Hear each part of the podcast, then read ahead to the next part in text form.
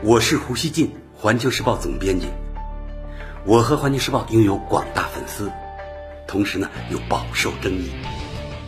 那么，胡锡进究竟是什么人？您可以通过我每天的蜻蜓评论而一探究竟。大家好，昨天老胡在节目中跟大家谈了盘踞在香港理工大学的那些暴徒与警方的对峙。这一对峙呢，到十八日仍在继续。在星期一下午的记者会上，香港警方西九龙总区指挥官卓孝业啊，他叫卓孝业，他再次警告在校园内的暴徒呢，放下武器，立即投降。他说，所有走出理大的人都会以涉嫌暴动罪。被拘捕。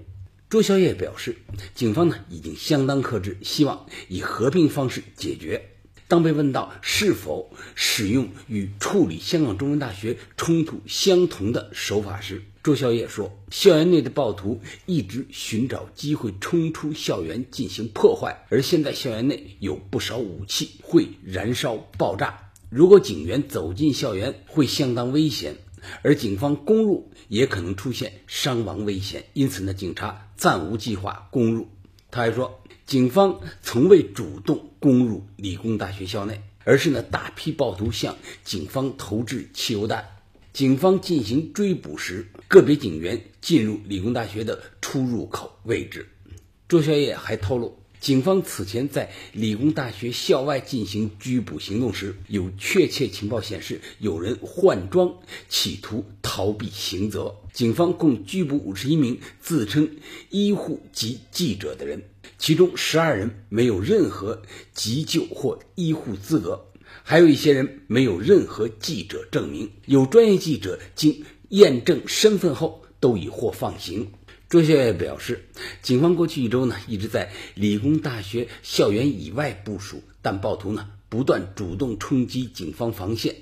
前一天更对警员和民众进行无差别攻击，因此呢，警方才要求所有人撤离，并开始首轮拘捕行动。昨天老胡在节目中谈到，大批暴徒当天在理工大学校园内呢向警方投掷汽油弹，在高处发射弓箭或在。主要出入口纵火，校园内多处起火，现场呢火光熊熊，冒出了浓烟。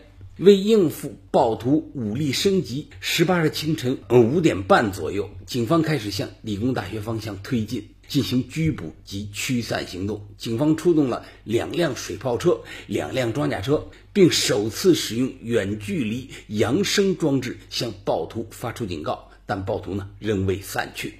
香港文汇报说，理工大学已经沦为各路黑衣魔的巢穴和施暴的堡垒。近几天来，在全民发起清路障行动时，暴徒呢多次阻挠、打人和攻击警员。报道说，在理大的黑衣魔几近失控和疯狂。据估计，从十六日晚至十八日凌晨二十七小时内，暴徒呢共投掷了上千枚汽油弹。在校园内仍藏有大量汽油弹备用，警方一度警告，如遇致命攻击，将会实弹还击。此前媒体报道说，十七日在理大附近，警方有狙击手在高处戒备。对此，香港警方十八日强调，警队狙击手一向有专业训练，以前甚至还曾在飞虎队出勤。如果遭遇暴力攻击，警方。会用适当武力应付，我们从来都有这个能力，如果需要就会使用。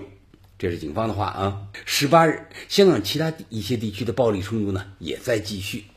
据香港星岛日报网报道，弥敦道一带十八日早上一度呢有市民自发清理路障。但早上十点左右，多名戴着口罩的黑衣人继续再去堵路。他们把之前被市民捡起的砖头又抛回到马路上，再用木梯等杂物堵路。不少车辆见状呢，只能掉头，现场交通完全瘫痪。十八日下午，随着警方在理大附近不断增加警力，陆续呢有暴徒在网上开始呼喊“各区开花救理大”。众多暴徒开始呢，在香港多区闹事，以分散警力，也就是说围魏救赵啊。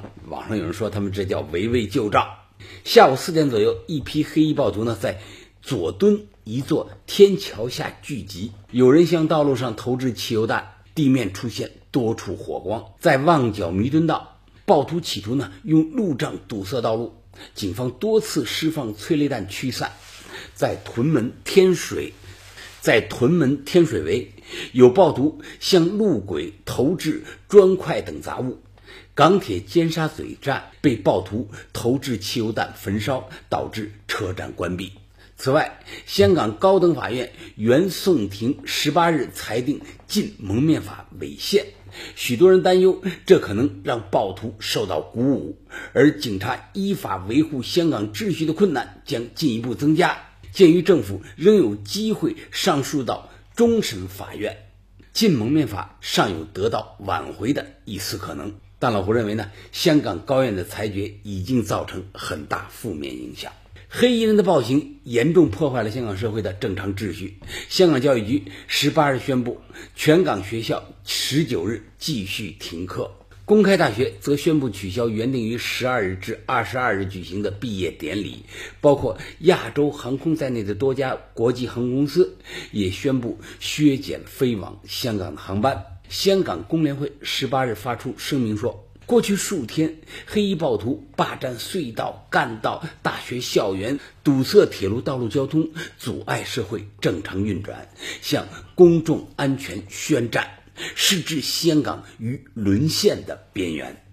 经民联议员梁美芬说：“目前的情况对警队执法已属高度危险，特区政府应考虑必要时宣布在某些地区实施宵禁，限制普通市民不要再到危险地区去。”那么，香港为什么一下子就乱了呢？原因肯定很多。老胡今天呢，选个战略的角度跟大家说一说。很多人呢有一种模模糊糊的直觉，就是香港的事情与中美关系变糟好像有某种挥之不去的联系，但到底是怎么回事又不太容易讲清楚。老胡要说啊，其实大家的这种直觉是对的。大家看，香港呢早已回归中国，是中国不可分割的一部分，同时呢，一国两制又像一堵无形的墙。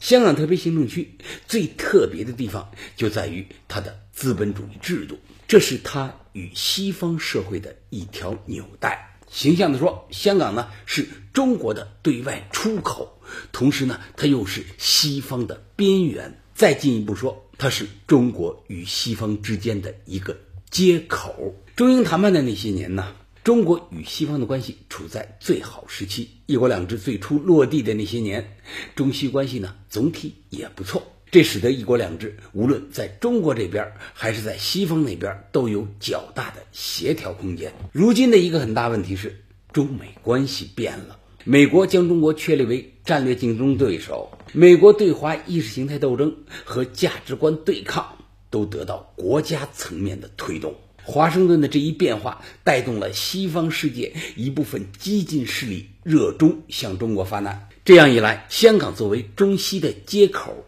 就出问题了。美国和某些西方势力不仅呢不再愿意同中国一道维护这个接口的运转，而且呢主动发力破坏这个接口。结果就是。作为香港核心价值的法治失去了抑制暴力活动的权威，那些活动呢受到美国对华冲突政策的支持。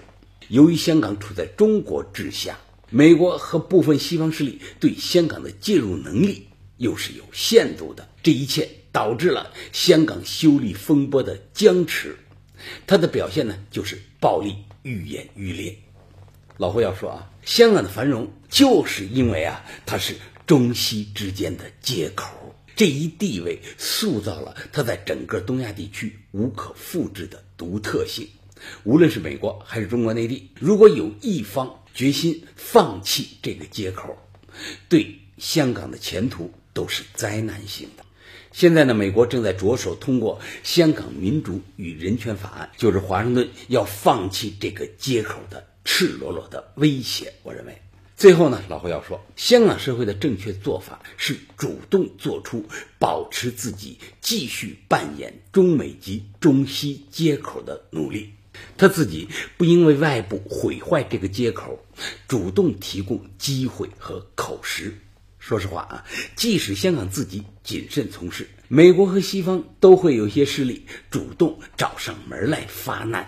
现在呢，一些港人却在做引狼入室的游戏，这是非常非常危险的。感谢收听今天的《胡言不乱语》，咱们下期。